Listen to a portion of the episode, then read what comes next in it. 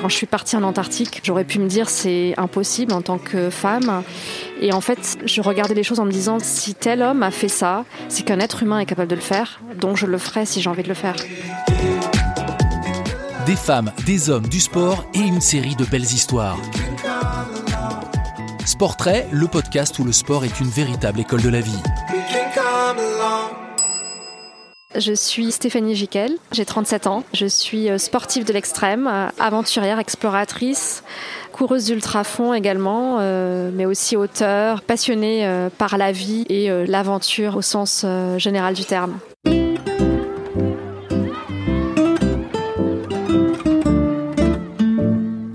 Quand j'étais jeune, euh, j'aimais faire du roller, euh, j'aimais beaucoup le sport à l'école, mais j'ai pas eu la chance d'aller euh, dans des clubs ou de pratiquer le sport de manière plus institutionnelle. Ça, je l'ai découvert après, sur le tard, mais j'aimais énormément bouger quand j'étais enfant. Je suis née à Carcassonne, puis j'ai grandi euh, ensuite dans la banlieue de Toulouse, dans un milieu euh, modeste, mais avec beaucoup d'amour. Et j'étais une, une petite fille qui avait beaucoup, beaucoup de rêves, qui était déjà déterminée.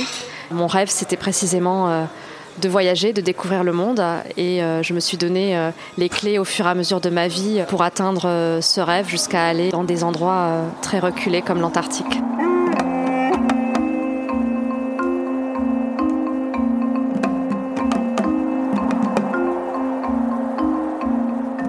Quand j'étais plus jeune, je suivais des aventuriers comme Nicolas Vanier ou Jean-Louis Etienne qui a atteint le pôle Nord en 86 et, traversé l'Antarctique avec des chiens de traîneau en 89. J'aimais beaucoup ces histoires. Après, il faut savoir que je n'ai pas euh, de modèle en particulier. Euh, non, j'avais pas de poster de, de Jean-Louis Etienne ni des Spice Girls.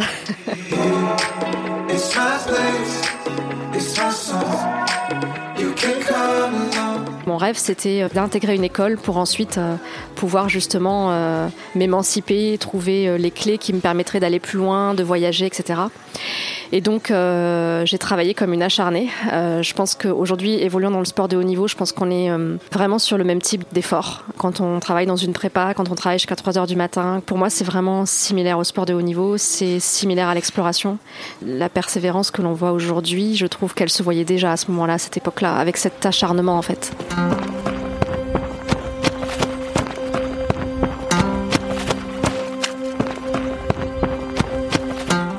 Avant euh, le pôle sud, avant euh, la, vie d'exploratrice. Il y a tout l'aspect sportif, donc euh, des entraînements, des tractions de charge, de pneus notamment sur le sable. tous mes week-ends, je partais avec le premier train du samedi matin, je rentrais le dimanche soir pour traîner des traîneaux dans le Vercors et je reprenais ensuite dans mon cabinet d'affaires. et c'est évidemment une, l'entraînement est une étape clé pour monter ce type d'expédition.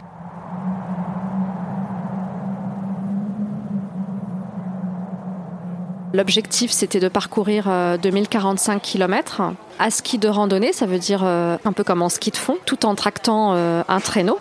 Dans le froid, j'ai eu des températures de moins 50 degrés pendant une dizaine de jours avant d'atteindre le pôle sud.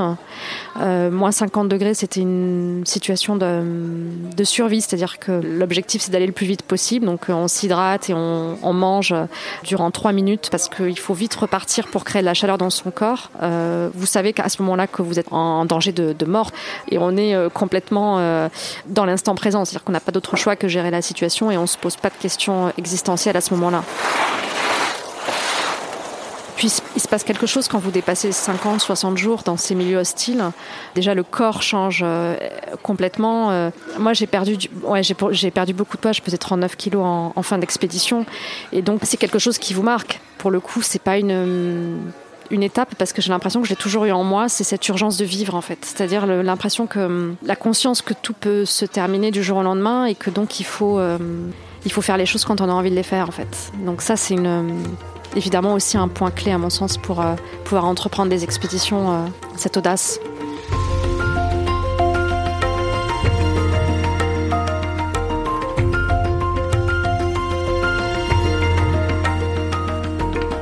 Je pratique aussi l'ultrafond dans le cadre de l'athlétisme. Je suis en équipe de France euh, de 24 heures.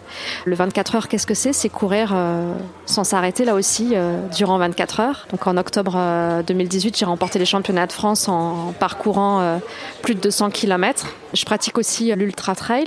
On peut courir sur le sable, sur, sur les rochers, on peut courir en forêt. et l'objectif, c'est parcourir 150, 200 km dans un, un temps bah, le plus court possible. Hein. On est dans le domaine de la compétition. Et j'affectionne tout particulièrement le Grand Raid du Morbihan qui euh, consiste à faire le tour du golf, 177 km. Et euh, j'ai remporté l'édition euh, en 2018. En 2019, j'ai amélioré mon chrono encore de 3 heures. j'ai fini en, 20h46 et je suis arrivée dixième au scratch, donc homme-femme. et à force d'expérience de la course à pied, on parvient un jour à courir sans s'arrêter sur 177 km. Dans le sport, on apprend déjà à persévérer. On apprend l'endurance, c'est-à-dire qu'on ne peut réussir qu'avec le temps. Même quand on a du talent, pour être le premier ou pour atteindre euh, un objectif dans une expédition, il faut du temps. Ça veut dire euh, de l'entraînement, ça veut dire euh, des heures passées à, répéter, à recommencer. Et j'aime beaucoup cette notion de temps parce qu'aujourd'hui, on voudrait que tout arrive très facilement dans l'instant. Euh, enfin voilà, ce qui se passe avec les réseaux sociaux, euh, voir euh, tout très vite. Puis aussi, quand on pratique du sport, on apprend de ses erreurs, on apprend de ses échecs, parce que quand vous n'atteignez pas votre objectif dans une compétition, bien souvent, il y a une raison. Euh, soit une erreur d'entraînement, soit une erreur euh, de ravitaillement, euh, une erreur de stratégie de course. Et à force en fait de connaître ces erreurs, de, de les lister, de les analyser, vous êtes convaincu un jour que vous atteindrez l'objectif.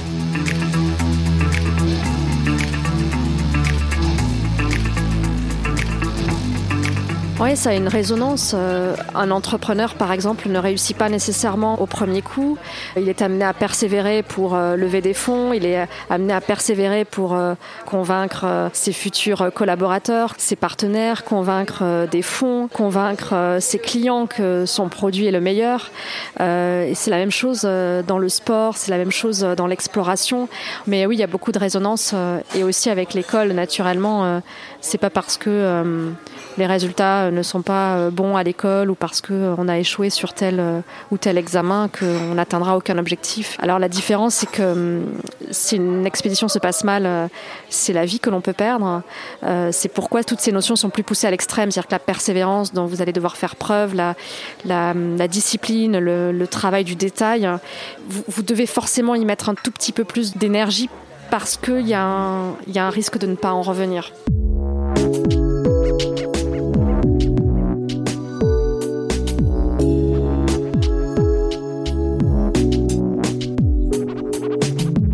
Quand je suis partie en Antarctique, euh, j'aurais pu me dire c'est impossible en tant que femme.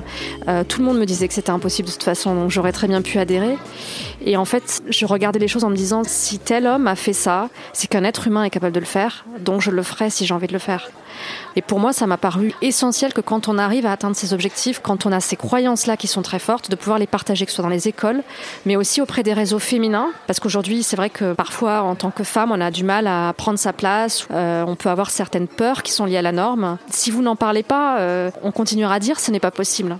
Si vous ne parlez que des aventuriers grands, forts, euh, ben, vous savez pas que c'est possible en tant que femme d'atteindre ces objectifs aussi.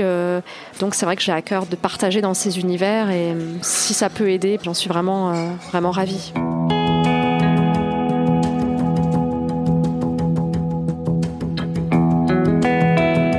J'ai beaucoup, beaucoup de retours suite aux conférences et j'ai beaucoup de retours suite aux lectures de livres aussi, puisque euh, j'ai écrit euh, deux livres et notamment le dernier, On est tous aventuriers, euh, dans lequel je reviens sur quelques ressources que j'ai pu mettre en œuvre pour passer de l'idée à l'action des gens qui viennent me voir parfois en, pleurant ou qui me disent que ça a débloqué quelque chose, qu'ils vont oser atteindre leur objectif. Enfin voilà, si ça peut apporter, c'est extraordinaire.